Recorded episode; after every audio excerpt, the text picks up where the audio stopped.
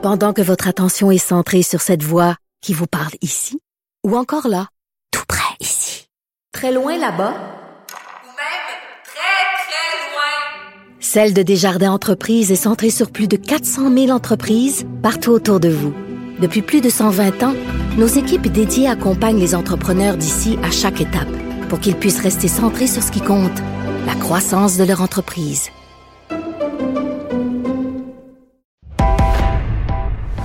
Il connaît tous les dessous de la politique. Chef du bureau d'enquête de l'Assemblée nationale. Antoine Robitaille. Là-haut sur la colline. Là-haut sur la colline. Cube Radio. Bon mercredi à tous. Aujourd'hui à l'émission, on s'entretient avec Samuel Poulain, jeune député caquiste dynamique de Beau-Sud. Et vu qu'il est adjoint parlementaire du premier ministre Legault pour la jeunesse, on lui demande a-t-on oublié les cégeptiens et les étudiants universitaires depuis le début de la pandémie?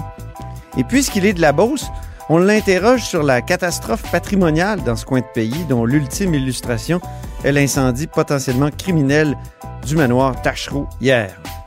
Mais d'abord, mais d'abord, parlons de certaines expressions à la mode chez les politiciens avec une invitée de marque.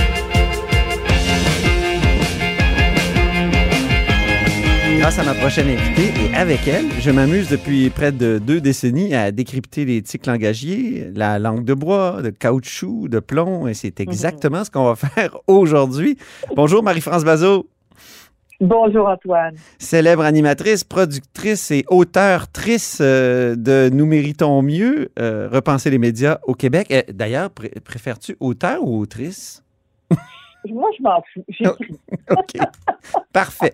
Alors aujourd'hui, nous allons analyser deux expressions courantes et d'où m'est venue l'idée, ben, la semaine dernière, euh, en une seule journée, là, à la radio, à la télé, dans les tweets, euh, j'ai remarqué qu'on utilisait de plus en plus on va se le dire. L'expression on va se le dire. Et euh, je te l'ai signalé sur Twitter, puis là, il y a eu toute une réaction, puis j'ai été impressionné par la réaction, n'est-ce pas, Marie-France?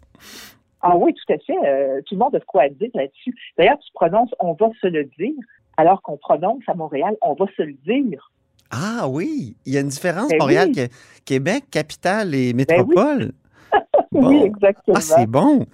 Et je me souviens que dans le temps, tu m'avais vraiment alerté sur euh, la vogue de on s'entend-tu que.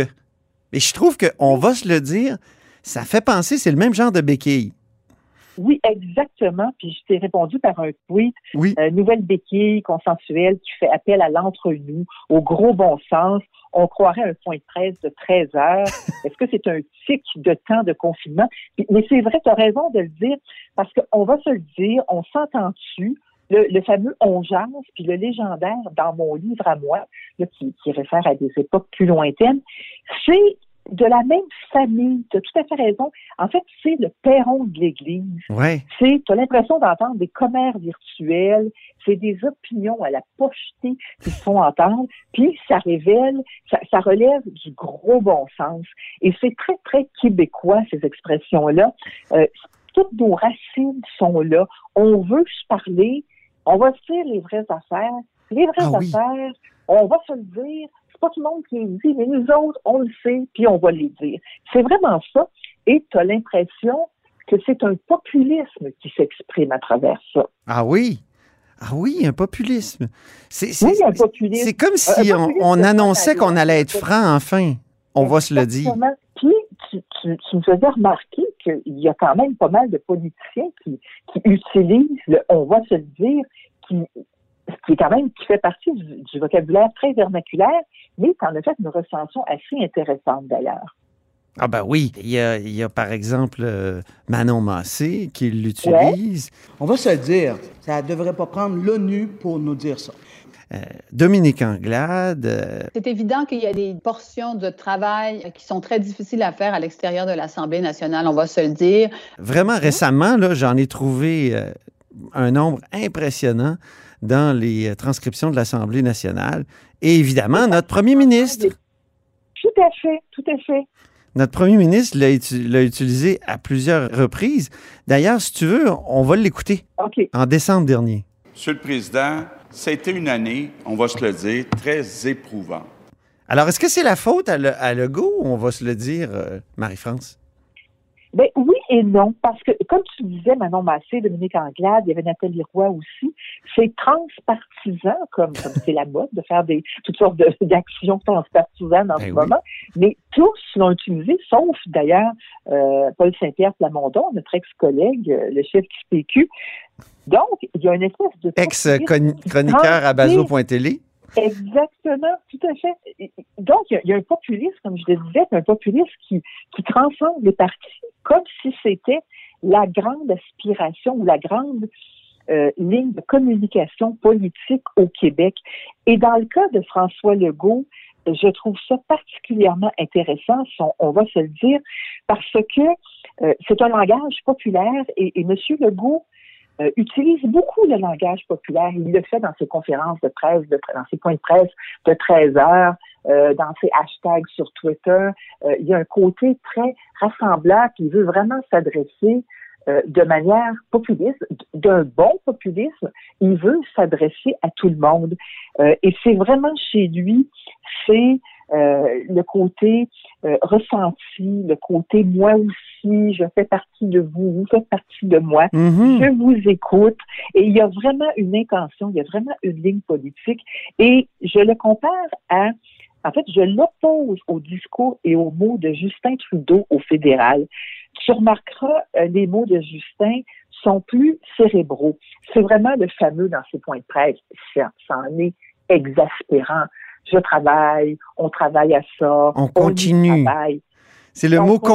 continuer. Je pense que c'est l'utilisation la plus intensive Oui. de- du mot continuer qu'on Du peut imaginer. continuer Oui. et du mot travailler. Et dans le fond, ils font pas grand-chose. Ouais, c'est vrai sur les vaccins. euh, Ils ont il a aussi Trudeau, ça c'est mon interprétation, il y a aussi le mot conversation.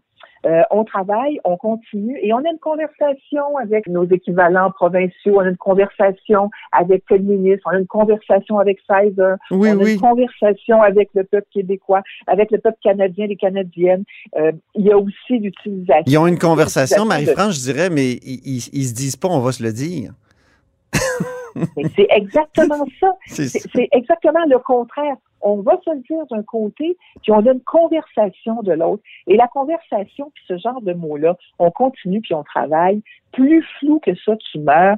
C'est pas impliquant, c'est brouillon, c'est vague. On n'appelle pas un résultat. Ce sont des mots qui euh, relèvent beaucoup plus de la pop psycho que de la politique. Et c'est une manière très politiquement correcte de noyer le poisson. Et là, tu peux imaginer comme moi un dialogue fédéral-provincial entre Justin et Legault. Alors, les vaccins, on continue, on travaille fort, on a une conversation avec Pfizer et Legault qui répond, on s'entend-tu que ça n'a pas de bon sens, on va se le dire, c'est inquiétant. Donc, ils ne parlent pas le même langage. C'est quand même vraiment fascinant. Et ce sont ces petits mots-là qui nous révèlent, au fond, euh, deux philosophies politiques très, très différentes. Ben oui. Puis tu parlais du, du bon populisme. Je pense que plusieurs politiciens l'utilisent aujourd'hui. Je vais te citer un communiqué qui est tombé ce matin de Québec solidaire et on y cite Manon Massé. Elle dit Je me demande alors pourquoi on ne donne pas du lousse. C'est écrit dans le communiqué L-O-U-S-S-E. Donc, euh, c'est peut-être ça aussi le bon populisme. C'est un exemple euh, qui vient de ce matin. Oui, et, vraiment qui se reflète. Le vocabulaire, on, on s'amuse beaucoup, comme tu disais, depuis 20 ans, à décortiquer les mots de nos politiciens, euh, mais c'est parce que ça dit beaucoup, ça révèle beaucoup. L'usage ou Ben le oui. non-usage de certains mots révèle énormément.